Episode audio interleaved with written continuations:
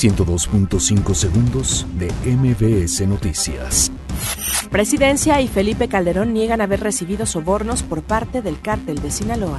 Enrique Peña Nieto presume que en su sexenio se rebasó la cifra récord de empleos. Suprema Corte perfila declarar inconstitucional la Ley de Seguridad Interior.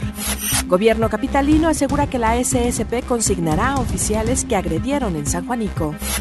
Servicio Meteorológico Nacional pronostica caída de nieve en 15 entidades de la República Mexicana.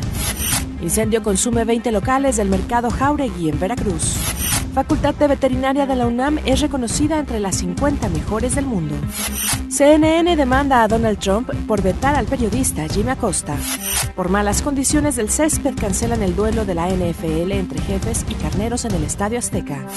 Fallece a los 80 años el cantante chileno Lucho Gatica. 102.5 segundos de MBS Noticias.